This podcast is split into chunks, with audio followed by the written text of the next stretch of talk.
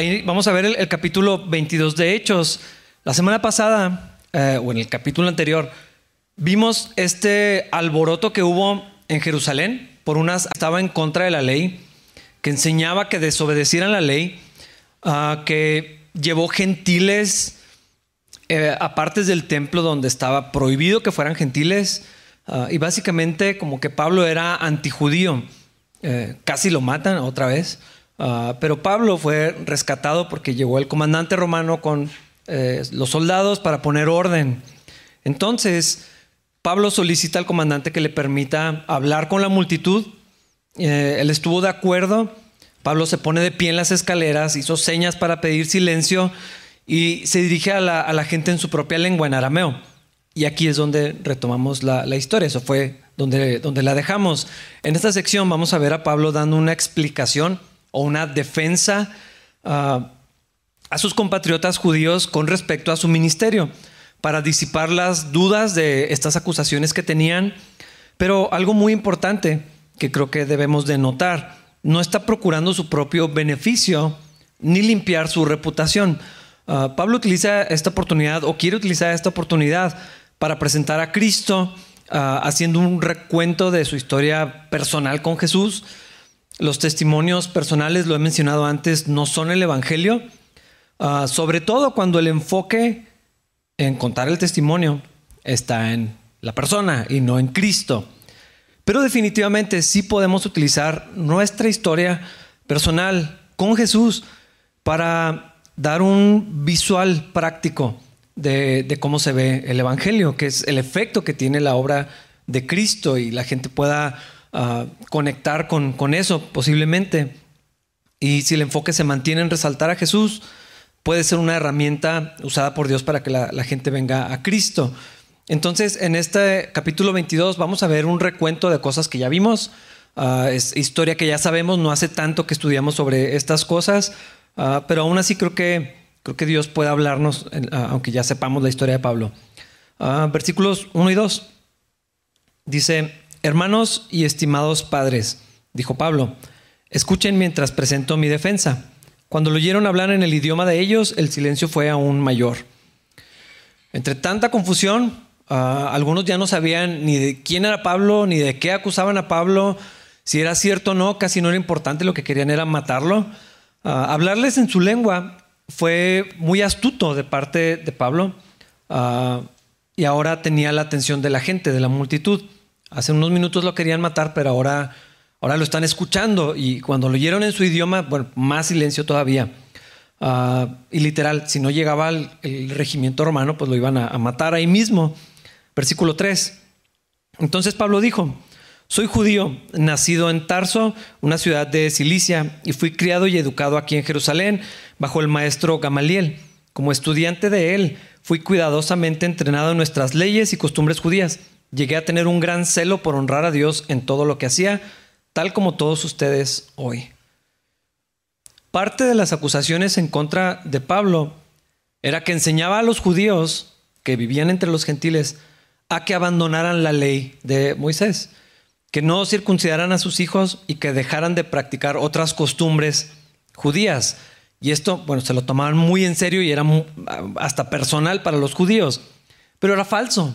Aún así la gente lo, creyó ah, y vemos cómo a veces un pequeño rumor, todos los problemas que puede causar, así como una chispa puede ocasionar un incendio forestal o el monte pez, no sé si dieron cuenta que estaba todo incendiado, eh, seguro alguien hizo algo pequeño. Ah, además, la naturaleza humana, ah, además de eso, el, el enemigo sabe cómo utilizar estas cosas para destruir la obra del Señor para intentar dañar la obra de, Cristo.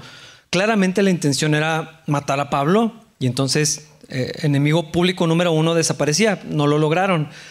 Entonces Pablo, abriendo su defensa, primeramente eh, hace, ya lo habíamos visto, ese intento de conectar con la gente, que se pudieran relacionar con él ah, y hacerles ver que antes que otra cosa, pues son compatriotas, son de donde mismo. Ah, yo creo que todos sentimos esa conexión. Si llegas a estar fuera de, la ciudad y conoces a alguien de la ciudad, como que, ah, yo también soy de Chihuahua. Si estás fuera del estado y vas a otra parte de México, como que también oyes el acento. Juramos que no tenemos acento hasta que vemos las noticias y dices, uy, qué feo hablamos. Ah, y entonces dices, ah, eres de Chihuahua y pronuncia así hasta más la... si estás fuera del país y ves un vehículo con placas de, México, o sea, de alguna manera es como si fueran primos nunca lo vas a volver a ver, pero como que conectas y, dices, es que yo también soy. ah, ah qué padre, ¿cómo platicas con alguien nada más porque tiene placas de Chihuahua. No, sé si es normal nada más en los mexicanos, yo pienso que no nada más es de nosotros. Pero Pablo está haciendo lo mismo, es como que somos, lo mismo. Yo también conozco aquí, conozco su idioma, conozco la cultura. Y yo, creo que eso sí tiene un efecto, como que bajas, ah, bueno, pues, pues de los nuestros, hay ese orgullo y ese como que ese sentido de protección y de unidad, eh, bueno, Pablo lo está usando de una manera muy inteligente. Él era judío, no había nacido en Jerusalén, pero era de origen judío. Ah, y bueno, él nació en Tarso, allá en Cilicia. Eso, eso nos da la información que corresponde con la Biblia. Por eso hablaba perfectamente hebreo y, griego. Era como un hombre de dos mundos. Eso le daba Ah, un contexto muy bueno para predicar el, Evangelio. Ah, en nuestros días como que no es tan común presentarnos incluyendo de dónde somos, ¿verdad? Yo no digo Rafael López de Chihuahua, a menos que sea muy necesario. Ah, bueno, no soy de Chihuahua, aquí tengo toda la vida, pero no.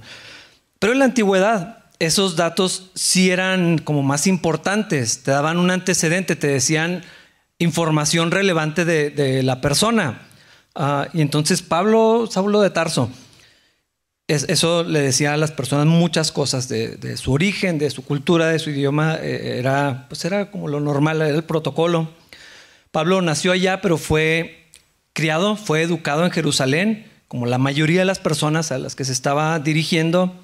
Y encima de eso, educado por Gamaliel, un gran maestro fariseo, eh, doctor de la ley, muy famoso, con una reputación grande Ah, una autoridad entre los judíos. Se dice que tuvo mucha influencia en el Sanedrín, o sea, líder de líderes o mentor de líderes. Ah, tenía un renombre, la gente sabía quién era Gamaliel y entonces eh, cuando Pablo les dice, fui instruido por él, esto le da como pues esto, este aire de estatus, de, reputación, de que sí, sí, sí sabe de lo que está hablando y también los ayuda a que bajen las defensas y literal no lo quieran matar.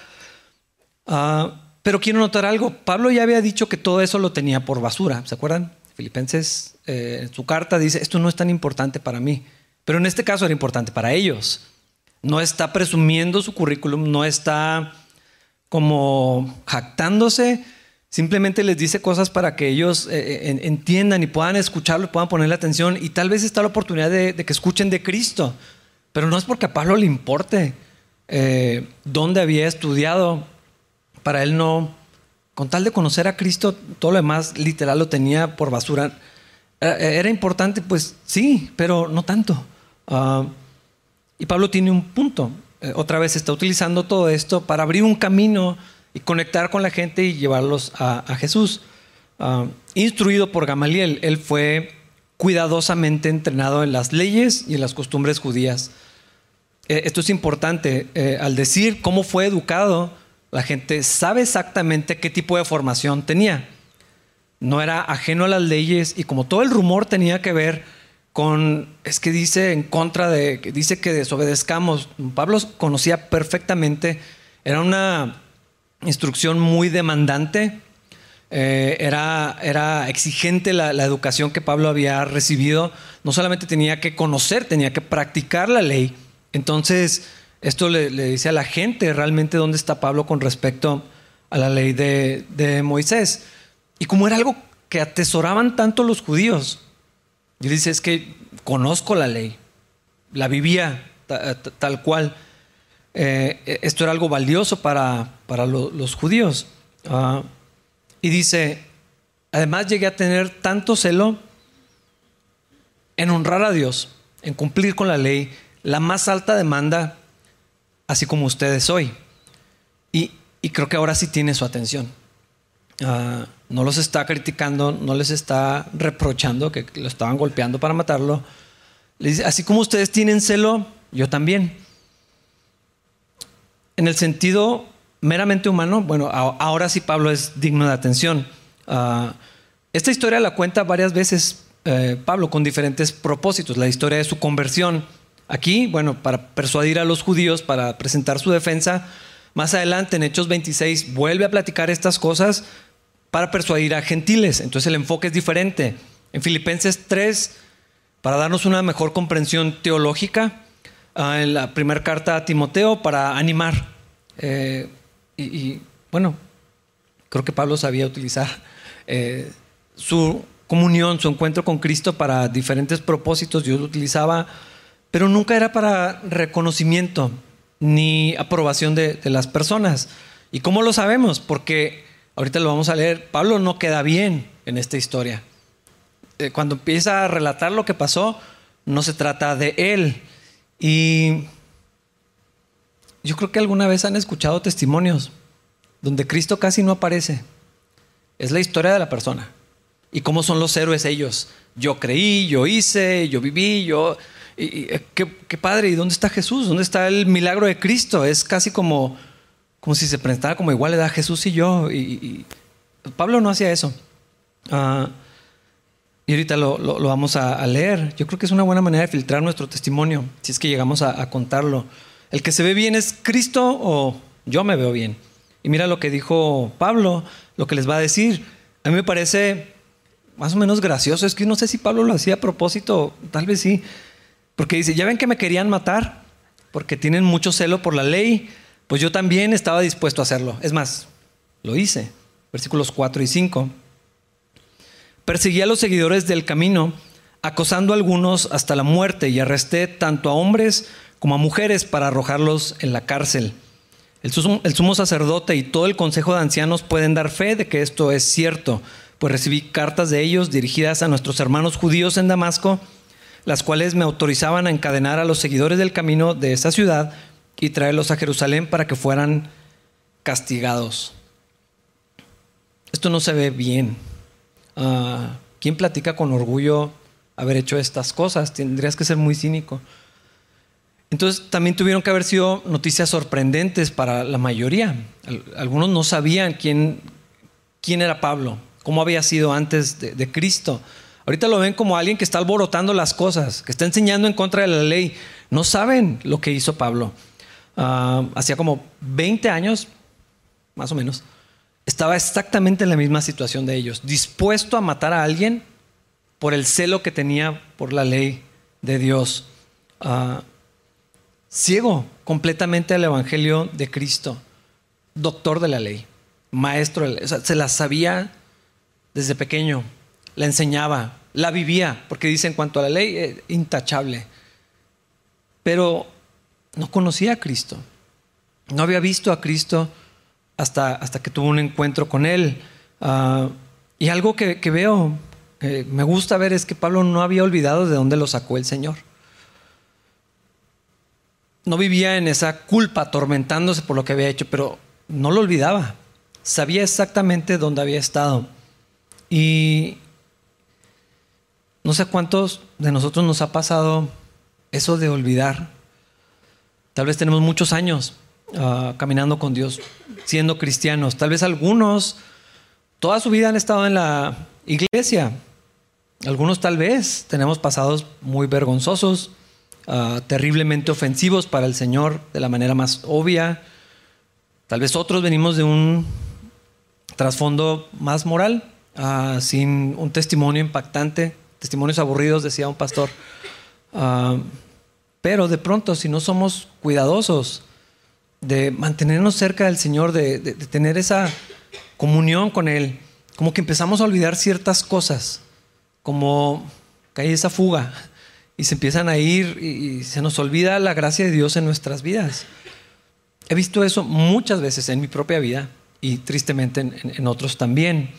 Ah, olvidamos de dónde nos rescató el Señor.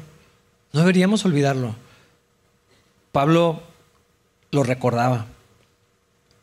Otra vez, se sabía perdonado, aceptado por Dios, el lugar que tenía, la, comunión, la unión que tenía con Jesús, pero, pero como que siempre vivía agradecido de dónde lo había sacado el Señor. Y ahora que está viendo a la gente, o sea, casi lo matan, no está enojado con ellos, no está condenándolos a estos pecadores.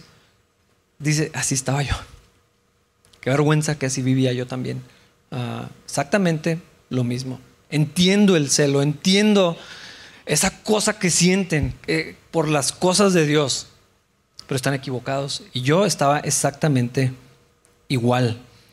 Ah, como que a veces tenemos tanto tiempo en las cosas de Dios que casi se nos olvida que antes no era así. Ah, de hecho, hay gente que dice, no, yo siempre he sido cristiano. Sí, sí, no. Ah, aunque hayamos crecido en un hogar cristiano, en algún momento el Señor nos rescató. No, nacimos eh, siendo cristianos, eso no, existe. Tenemos expresiones como soy cristiano de cuna, entiendo el sentido de eso, pero no nacimos siendo creyentes. En algún momento el Señor tuvo misericordia, nos alcanzó, pusimos nuestra confianza en Cristo, entendimos a lo mejor muy pequeños, o sea, cuánto te da a veces no es tanto lo que alcanzas a entender, pero sabes que has ofendido a Dios y que necesitas a Cristo y pones tu fe en Él, en algún momento hubo una, una transformación. Ah, nadie ha sido cristiano siempre. Nadie. Todos fuimos rescatados exactamente de donde mismo. Hay una persona, no me acuerdo quién es, ahorita le voy a preguntar a Wendy porque ella fue la que me lo dijo, que dice, Dios tiene puros hijos pródigos menos Cristo. Todos los demás, de allá venimos. Algunos se ve o parece más escandaloso, pero todos venimos exactamente de donde mismo nos rescató, del mismo infierno que al que consideraríamos nosotros como el peor de los pecadores. Y yo no sé ustedes si han podido reconocerlo así en su propia vida. Ah, yo pienso que todos deberíamos vernos a nosotros mismos como la persona que más gracia necesitaba. Es curioso cuando oímos este concepto, esta verdad que dice, al que más se le perdona, más ama. Eh, es bíblico, ahí está, lo creemos, pero es muy extraño que como que siempre pensamos en otro. Vemos a alguien y obviamente va a amar al Señor después de todo lo que se le perdonó. Ya estaría que no. Y no volteamos hacia acá, así como, yo sé de dónde me sacó el Señor.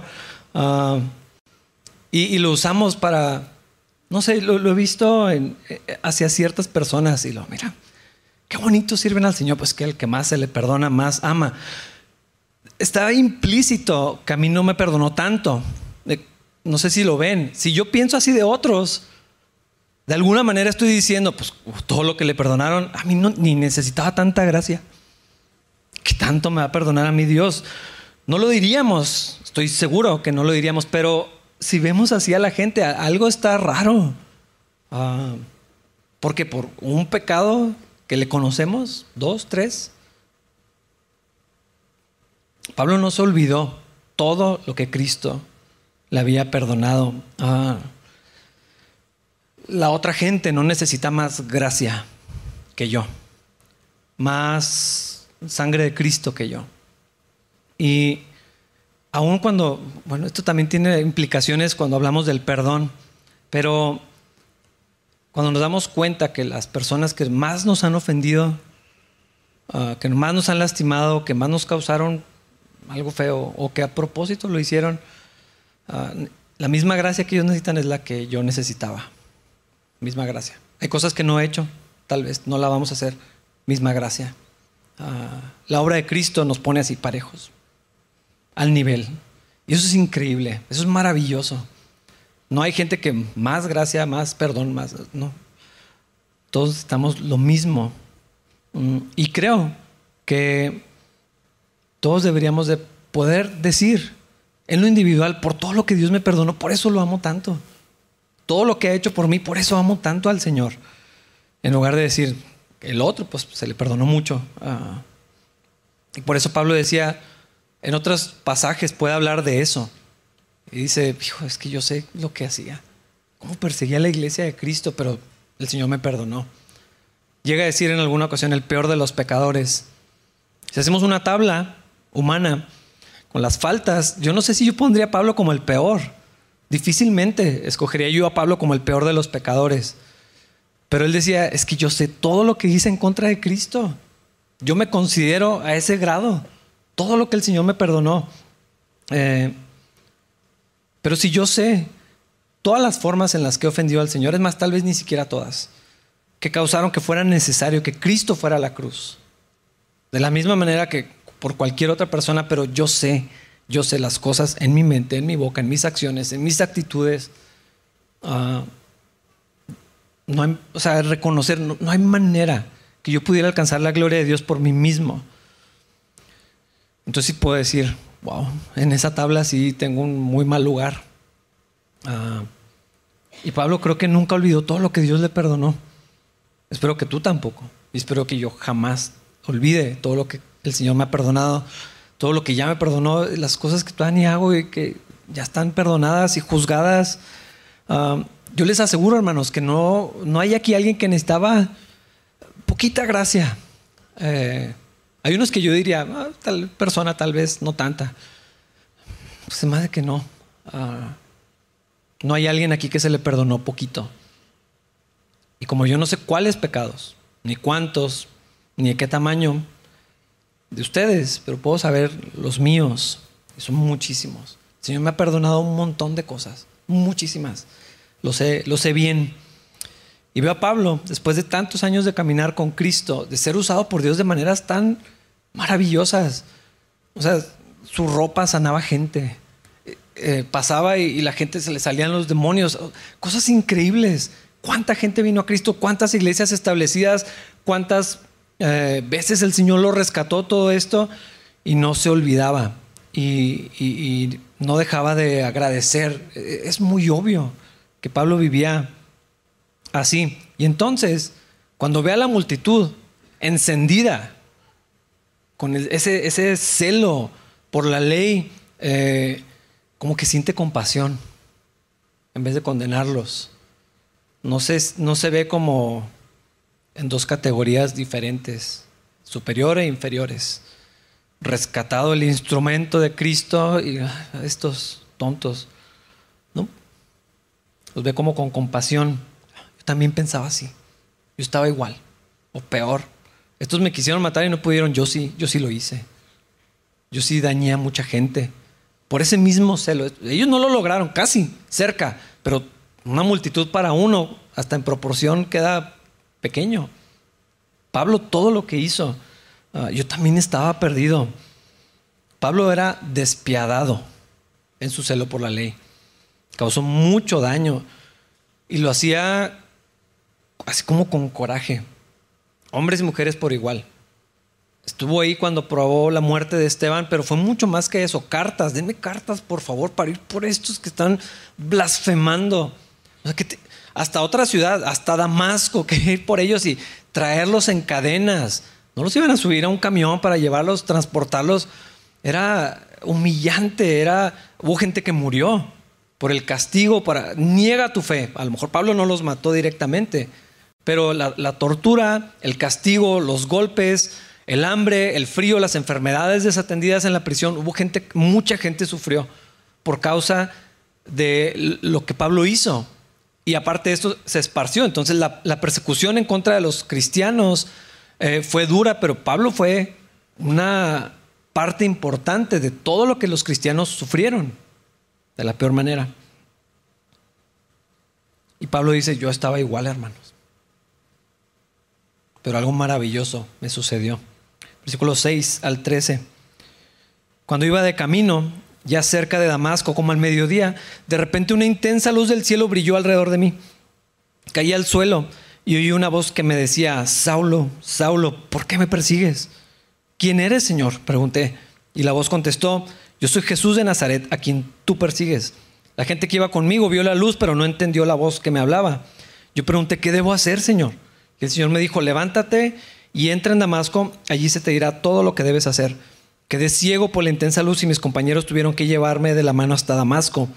Allí vivía un hombre llamado Ananías, era un hombre recto, muy devoto de la ley y muy respetado por todos los judíos de Damasco.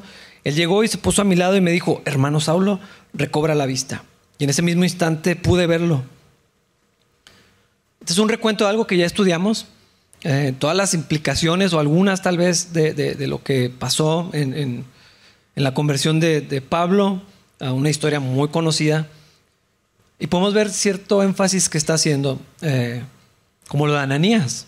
Cuando Lucas lo escribe en el capítulo 9 de Hechos, nomás se menciona a Ananías, estaba orando, recibió esta instrucción, pero aquí Pablo dice, muy devoto de la ley, conocido por ustedes, un hombre recto, respetado por los judíos de Damasco.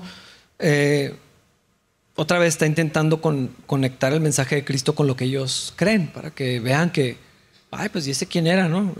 Celoso de la ley, devoto de la ley, respetado también.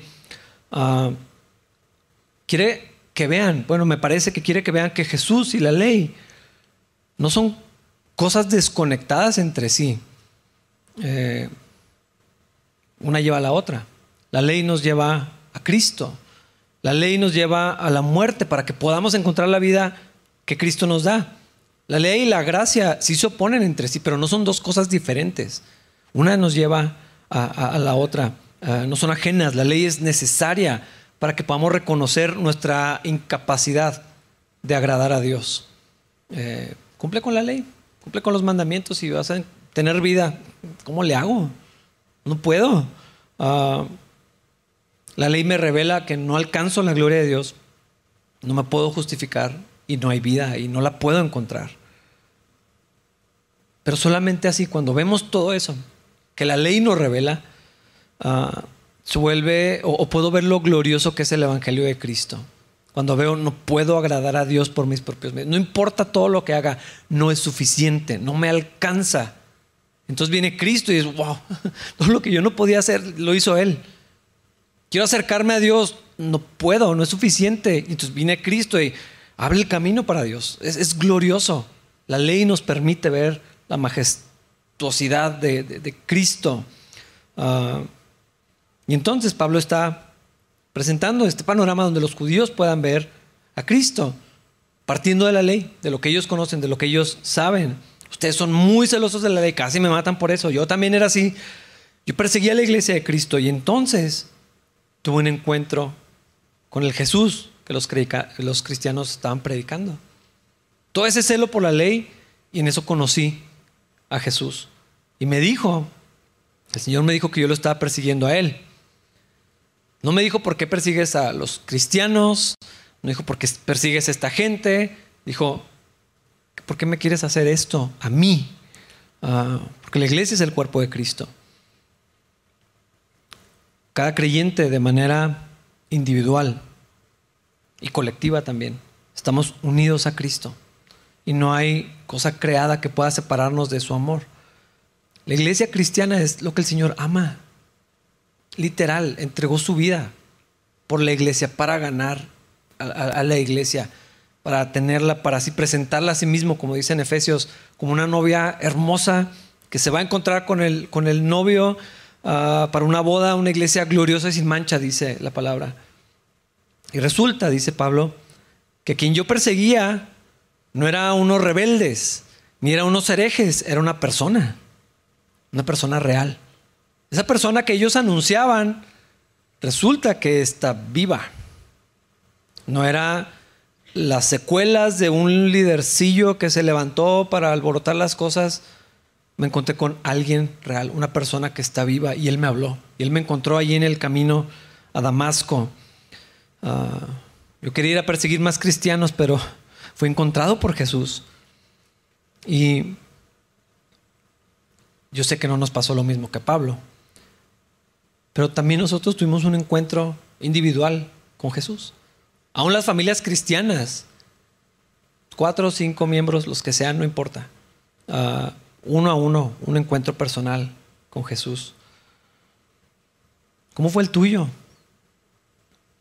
¿Cuándo pasó? A lo mejor algunos lo recuerdan. Lo he platicado en, grupos más chiquitos, ¿no? algunos tienen fecha. Yo, yo me acuerdo cuando conocí al Señor y tal día. wow, qué padre. Y otros, en un periodo de dos años, tres años, no sé. Pero se los podemos trazar una línea y encontrar un antes y después de Cristo, otro. ah, no el de las fechas, sino el de mi vida, lo que éramos antes y lo que somos ahora. Y no estoy hablando solamente de los cambios visibles eh, que hemos podido ver o que la gente puede identificar. Ah, es que antes hablaba así, ya no. Qué bueno eso también, pero me refiero a lo que éramos antes y lo que somos ahora. Si hay, si hay una diferencia, si hay un cambio. Alguien que no puede identificar eso, ah, necesitamos platicar. Antes era enemigo de Cristo, ahora estoy unido a Cristo. Antes era ajeno de la gloria de Dios, ahora soy partícipe de la gloria de Dios. El Espíritu Santo en mí es, algo muy diferente. Una nueva creación. Ah, una persona que antes no existía o que estaba muerta, pues ya se murió ahora, ahora soy otro. Yo, como que si me da curiosidad, lo digo de verdad, conocer la historia de cada uno de ustedes. Invítenme un café uno por uno y tal vez lo podemos hablar. Eh, ¿Cuándo escucharon de Jesús? ¿Cómo fue? ¿Cómo lo conocieron? ¿Qué sintieron? ¿Qué ha cambiado? ¿Qué es lo que Dios ha hecho en ustedes? ¿Qué creían antes y qué creen ahora? ¿Cuál es su fe? ¿Qué creen de Cristo? ¿Qué creen de la obra del Señor? ¿Qué, ¿Qué creen que hizo en ustedes? ¿Qué es lo que creen? ¿Cuál es su convicción en esto? ¿Cómo pensaban antes, conformados al mundo, arrastrados por el mundo? Eh, y cómo el Señor ha renovado su manera de pensar. Tal vez nuestro testimonio de haber encontrado, sido encontrados por Jesús no es tan espectacular como el de Pablo. Ah, es que sí es como muy dramático. Iba en el camino a Damasco, los caballos trotando, esta luz resplandeciente, una voz que nada más él entendió, pero todos oyeron. Ceguera espontánea, eh, oraciones poderosas, sanidades milagrosas. Lo del caballo es para efecto dramático porque la Biblia no dice nada de caballo. No sé si desde niños a todos nos enseñaron que Pablo se cayó al caballo. ¿Dónde dice eso, no? Pero para efectos dramáticos vamos a dejarlo. Es como la historia de Navidad que ponemos tres reyes. ¿Quién sabe cuántos eran los magos? casi con seguridad nuestra historia personal con Cristo no se ve así. Pero eso no la hace menos maravillosa ni menos asombrosa, ni menos gloriosa ah, que la de Pablo. Porque es el mismo milagro en la vida de Pablo, es el mismo milagro que el Señor hizo en nosotros. El mismo espíritu que, está que estaba en Pablo, eh, también en nosotros está. El mismo Cristo que Pablo se encontró es a quien predicamos, servimos y amamos. Es la misma persona.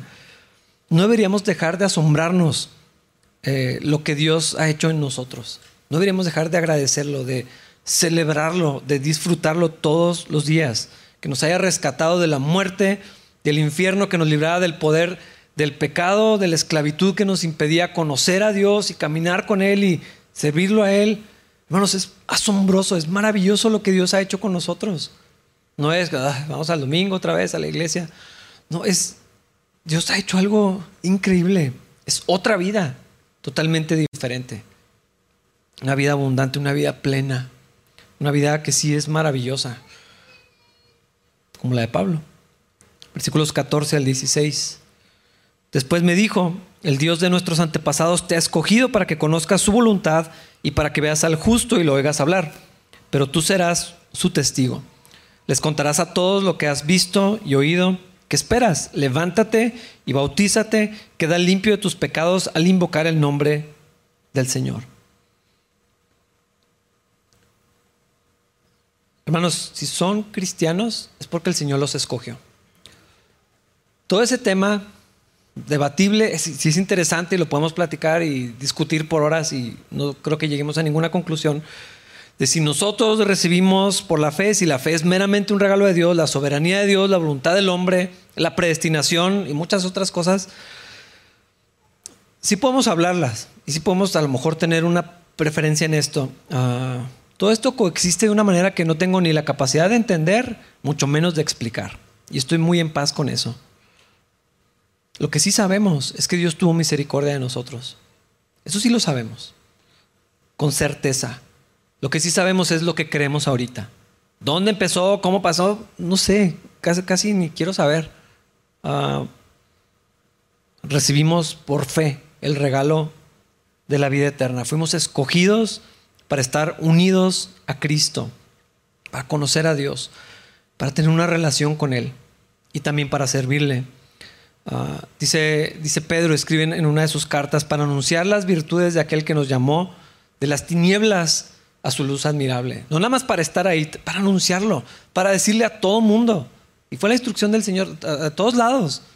Aquí, allá, en esta ciudad, en la otra, hasta lo último, en todos lados mientras van, para que otros puedan venir y conocer también lo que nosotros tenemos. Y sí, el ministerio de Pablo fue especial, particular cuando menos. Pero todos nosotros también fuimos elegidos para ser testigos de Cristo. La manera, saber diferente, tiempo y forma también ah, a lo que hizo Pablo. No se va a repetir, no hay otro Pablo, ni otro ministerio, esto ya pasó. La esfera de influencia es distinta, el lugar donde servimos a Dios va a ser diferente. Algunos de ustedes, estoy seguro que el Señor los está llamando a ir a lugares incómodos, diferentes, a otros lugares con tal vez otro idioma, otra cultura.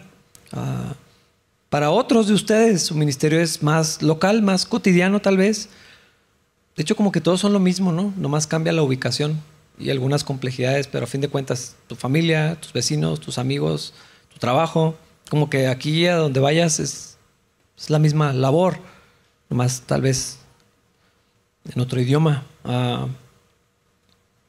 muy similar. Y sí, es cierto, algunos han sido apartados por Dios para el ministerio. Ah, y otros cumplen también con su ministerio en una vida entregada al Señor, que se ve como cualquier otra persona. Pero todos fuimos llamados para hacerlo. Vemos a Pablo y decimos, wow, es que qué padre las maneras, el ministerio que Dios le dio y ¿dónde te toca a ti? es, una buena pregunta. ¿Qué quiere Dios que hagas? Si no lo sabes, ¿por qué no lo sabes? Tal vez algunos, quiero creer que algunos no saben que Dios los quiere usar.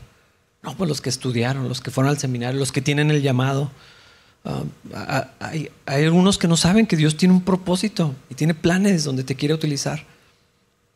Algunos tal vez nunca le han preguntado a Dios úsame Dios, o dónde me quieres. Tal vez algunos no están escuchando. Tal vez a algunos no les interesa. Ah, tal vez hay quien está tan ocupado que no distingue que Dios le está hablando y le está diciendo, y es como medio obvio. Pasan cosas y lo, ah, sí, pero es lo, los que están ahí, ¿hasta cuándo van a resistir eso que Dios les está diciendo? ¿Cuánto tiempo más van a luchar con Dios? Yo les aseguro que es muy mala idea pelear en contra de lo que Dios está diciendo. Ah, y Él tiene maneras muy precisas de llamar nuestra atención. Dios sabe exactamente cómo hacerlo. A veces sacude todo lo que estamos aferrados. Eh, una buena muestra de eso, o sea, hace no tanto tiempo, una pandemia. A ver si así despertamos. Uh, a veces es el trabajo, las relaciones, ciertas cosas que nos dan seguridad y ahí estamos agarrados y lo Dios viene. Este es el problema. Nos sacude así eso que agarramos. Pasó con el joven rico. He hecho todo, Señor. ¿Y si vendes todo lo que tienes? Como que él, este joven decía, es que no puedo ser más obediente a Dios. Ah, a ver, sí es cierto. Eso que amas, eso que te da seguridad e identidad, vamos a ver. La dosis precisa de amor, de gracia y de verdad que necesitas. Dios sabe cómo hacerlo. ¿Qué cantidad de dolor necesitas? O sufrimiento. Ah, Dios sabe cuánto podemos tolerar o cuánto requerimos para que al fin nos demos cuenta que estamos distraídos, que Dios nos está hablando, que el Señor está ahí enseguida de nosotros y entonces pueda regresar con Él y caminar con Él. Yo no sé si quieres esperar, de verdad no sé, no te lo recomiendo, si quieres esperar a que así como Jonás, un gran pez, que también eso me encanta de nuestro Dios, es tan creativo. No vemos muchos peces siendo enviados a los profetas desobedientes, ¿verdad? Eh, Dios sabe cómo. No, no, no lo averigüen. Pablo supo lo que Dios quería de él. Pablo escuchó. Ah, siempre fue guiado por él. Fue y lo buscó, Señor, ¿qué, qué hago? Fíjate cómo fue lo primero. Cuando se encuentra y lo, ¿por qué me persigues? ¿Y quién eres? No sé quién, quién habla. Soy Jesús, el que estás persiguiendo. Todo cambió para él. Todo lo que creía, todo lo que sabía, todo lo que vivía, perdón, todo lo que lo definía, todo lo que había, una vida para construir eso, estaba equivocado. Y lo que le pregunté es, ¿qué quieres que haga, Señor? ¿Qué tengo que hacer? Y luego el Señor no le dijo todo. Ah, primero vas y haces esto. Y así te va a dejar ciego tantito más. Y luego le fue revelando una cosa a la vez. Siempre fue guiado por el Pablo. Eso es lo que me gusta mucho del libro de los Hechos. Vemos cómo el Espíritu Santo va obrando en los creyentes. A uno le da una visión, a otro le habla de otra manera. Lo que Dios hace es tan distinto cada vez. Ah, el Señor siempre sostuvo a Pablo, aún en medio de las peores dificultades, de los peores problemas. A veces lo libró de la cárcel y los golpes, otras veces no. Azotado, encarcelado, aventado. A veces se presentó con él para animarlos. Aquí estoy. No dejes de predicar, no dejes de hacerlo. ¿Qué te dice Dios a ti? ¿Qué quiere que hagas? Yo tengo ideas, pero pues mejor pregúntale a Dios. ¿Cómo quiere usarte? Ah, a veces, y lo aprecio mucho, cuando alguien llega y ¿qué se ofrece? ¿Qué puedo hacer en la iglesia? Ahí hay una lista de cosas. Es más, la semana pasada les decía, aquí hay algunas sugerencias, oportunidades, pero ¿qué, te dice Dios a ti? Es que no sé. ¿Por qué? ¿Por qué no sabes? Pregúntale. Algunos no saben porque no le preguntan a Dios. Pablo sí sabía. Muy específicamente el Señor le dijo, y es más, el Señor había dicho, yo, yo sé lo que va a sufrir por mi causa. Y mira que sí, ha pasado. Versículos 17 y 18. Después de regresar a Jerusalén y mientras oraba en el templo, caí en un estado de éxtasis. Tuve una visión de Jesús quien me decía, date prisa, sal de Jerusalén porque la gente de aquí no aceptará tu testimonio acerca de mí. Ahora tenemos más detalles de la historia de Pablo, como que cada vez que la cuenta está más completa, ¿no? Ah, y yo creo que lo estaba haciendo intencionalmente para que escucharan ciertas cosas. Fui al templo, estaba orando. Ah, no era un concepto extraño para ellos que alguien estuviera en el templo y tuviera una visión de parte de Dios. ¿Se acuerdan Zacarías en Lucas? Está en el templo ministrando y de pronto tiene esta visión y sale y no puede hablar y la gente dice, ah, tuvo una visión, tuvo un encuentro con Dios. Este era algo, no sé si tan frecuente, pero era un concepto entendido por todos. Entonces Pablo les dice, así, así, me pasa a mí también.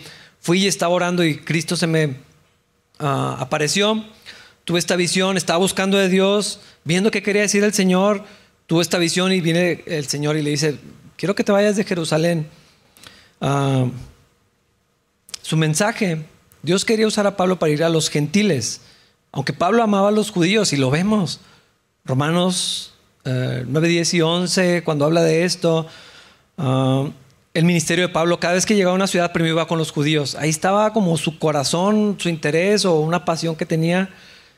Ah, quería llevarles el mensaje de Cristo, pero el Señor le estaba diciendo que su pueblo todavía iba a rechazar el mensaje y aparte el Señor quería llevarlo a las naciones, esparcir el Evangelio, ah, no solamente a Israel. Dios quería usar a Pablo para llevar el mensaje. Era un instrumento elegido especialmente para esto, de toda lengua, de toda tribu, toda nación. Ah, ahora esta tarea está en nuestras manos, no se ha terminado. Versículos 19 y 20. Pero Señor, argumenté, Seguramente ellos saben que en cada sinagoga yo encarcelé y golpeé a los que creían en ti. Y estuve totalmente de acuerdo cuando mataron a tu testigo Esteban. Estuve allí cuidando los abrigos que se quitaron cuando lo apedrearon. Si nos vamos hacia atrás en la historia, no sabemos lo que Pablo estaba pensando, lo que estaba sintiendo, como para desafiar al Señor. Eh, el Señor le está diciendo, quiero que te vayas y lo, Señor, es que tú no sabes. Ah, tal vez todavía sentía mucha vergüenza por lo que había hecho. Tal vez tenía un sentido de responsabilidad, de justicia moral o hasta de orgullo de querer hacer las cosas bien. Es que esto es lo correcto. Ah, pero la justicia misma no es más importante que Dios, quien inherente a su carácter es la justicia. Ah, no sé, nuestro sentido de injusticia es incompleto, es imperfecto, pero el de Dios no. Pablo, quiero que te vayas de aquí, aquí no te van a escuchar. Mm. Déjame te explico, Señor. Ah, eh, hay cosas como que no sabes bien lo que está pasando. ¿Cómo? O sea, ¿por qué hacemos eso con Dios? Me, parece muy gracioso y me da mucha vergüenza al mismo tiempo. ¿Por qué le decimos a Dios como que lo que Él no sabe? Pablo, no, Señor, es que se me hace que ellos piensan todo lo que yo hice. No sé si seríamos honestos en esto o si pudiéramos reconocer cuántas veces hemos querido actuar como si fuéramos Dios, más justos que Dios, más correctos que Dios. Ah, esto es lo correcto, esto es lo que se tiene que hacer. Y Dios está diciendo, pero te, estoy diciendo que no. ¿Tú qué sabes de justicia? Ah, pero el Señor, de verdad, gracias a Dios por su enorme paciencia, que no nos ha fulminado así con un rayo cada vez que hacemos algo como esto. Pero así es nuestro Dios. Versículo 21, pero el Señor me dijo, ve porque yo te enviaré lejos a los gentiles. ¿Dios tenía que darle explicaciones a Pablo? Absolutamente no. Dios es tan compasivo que a veces nos revela o nos cuenta ciertas cosas que tal vez no tenemos derecho de saberlas, pero que nos quiere decir totalmente sí. Dios es tan grande, fuerte, poderoso, lleno de sabiduría, honor, verdad, luz, santo. Toda la tierra está llena de su gloria. Me encanta esa expresión. Toda la tierra está llena de su gloria. Alto y temible, digno de alabanza por los siglos de los siglos. Digno que lo obedezcamos sin preguntas, sin reproche, inmediatamente y a la primera, así, bien, completamente. Y también es un Dios al mismo tiempo que es como un Padre que nos ama, quiere una relación con nosotros. Cuando Pablo cuestiona al Señor, Jesús no tenía por qué haberle dicho nada, porque te dije que te vayas. Ya. No le dijo eso. Es que te quiero usar allá con los gentiles, Pablo. Eso, eso nos, nos revela del carácter de Cristo. No le dijo porque soy tu padre, como a veces decimos. ¿no? Esto es lo que quiero hacer. Pablo. Pero cuando tocó Pablo ese tema ultra sensible de los gentiles, las cosas volvieron a ponerse mal. Versículos 22 y 23, la multitud escuchó hasta que Pablo dijo esta palabra. Entonces todos comenzaron a gritar, llévense a ese tipo, no es digno de vivir. Gritaron arrojando sus abrigos y lanzaron puñados de polvo al aire. La gente asumía cosas de Pablo, asumió que sí llevó a sus... Dijo, ahí está, si le interesan los gentiles, entonces sí los metió al templo donde no deberían. La conexión fue obvia, en su mente era razonable pero incorrecta. Versículos 24 al 29. El comandante llevó a Pablo adentro y ordenó que lo azotaran con látigos para hacerlo confesar su delito. Quería averiguar por qué la multitud se había enfurecido. Cuando ataron a Pablo para azotarlo, Pablo le preguntó al oficial que estaba allí, ¿es legal que azoten a un ciudadano romano que todavía no ha sido juzgado? Cuando el oficial oyó esto, fue al comandante y le preguntó, ¿qué está haciendo este hombre? Es un ciudadano romano. Entonces el comandante se acercó a Pablo y le preguntó, dime, ¿eres ciudadano romano? Sí, por supuesto que lo soy, respondió Pablo. Yo también lo soy, dijo el comandante entre dientes, y me costó mucho dinero. Pablo respondió, pero yo soy ciudadano de nacimiento. Los soldados que estaban a punto de interrogar a Pablo se retiraron velozmente cuando se enteraron de que era ciudadano romano y el comandante quedó asustado porque había ordenado que lo amarraran y lo azotaran. Obviamente Pablo no quiere ser golpeado otra vez. Los azotes no eran, no eran cosa pequeña, había gente que moría del castigo de, los azotes. Pablo no está huyendo astutamente del dolor. ya nos quedó claro que él iba a enfrentar lo que fuera por Cristo, eso, eso ya lo sabemos. Al mismo tiempo, Pablo sí está usando su estatus como ciudadano romano para evitar un sufrimiento completamente innecesario. Y a ver qué es lo que Dios quería hacer. No era por cobarde, pero sí fue inteligente. Versículo 30. Al día siguiente, el comandante ordenó que los sacerdotes principales se reunieran en sesión con el concilio supremo judío. Quería averiguar de qué se trataba el problema, así que soltó a Pablo para presentarlo delante de ellos. Y aquí nos deja la historia, así como que, hey, lo que sigue, bueno, tiene que venir el otro domingo. O oh, lo pueden leer. Saliendo lo pueden leer.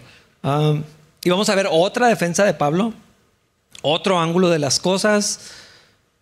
que todo lo que implica esta declaración de que es ciudadano romano, bueno, el Señor estaba usando todo esto y es como una cadena de eventos que lo llevan a más sufrimiento. Ah, el comandante y los soldados tuvieron gran temor porque era ilegal azotar a un ciudadano romano sin juicio. Ah, algunos creen que la ciudadanía romana se podía comprar, o sea, nomás te salía muy caro.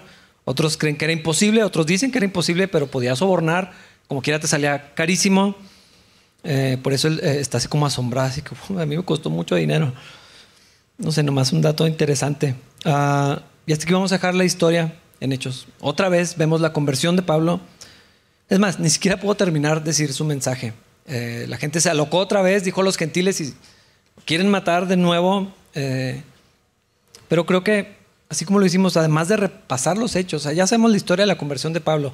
No había tanto nuevo más que el, éxtasis, la visión, o sea, como que como información no hay mucho más. Pero volver a considerar la gracia de Dios en nuestras vidas, eso se me hace que sí vale la pena todo el tiempo, todas las veces que sea necesario. ¿Qué ha hecho Dios en ti? Ah, ¿Y qué más quiere hacer Dios en tu vida? Vamos a ponernos de pie para orar. Señor, gracias por tu palabra, pero gracias por Cristo, Señor. Gracias por la obra que has hecho en todos nosotros. Cada historia, cada trabajo individual y colectivo también, y de familias, Dios. Es maravillosa. Nos habla de ti, nos revela de tu carácter, nos deja ver lo que tú haces, Señor.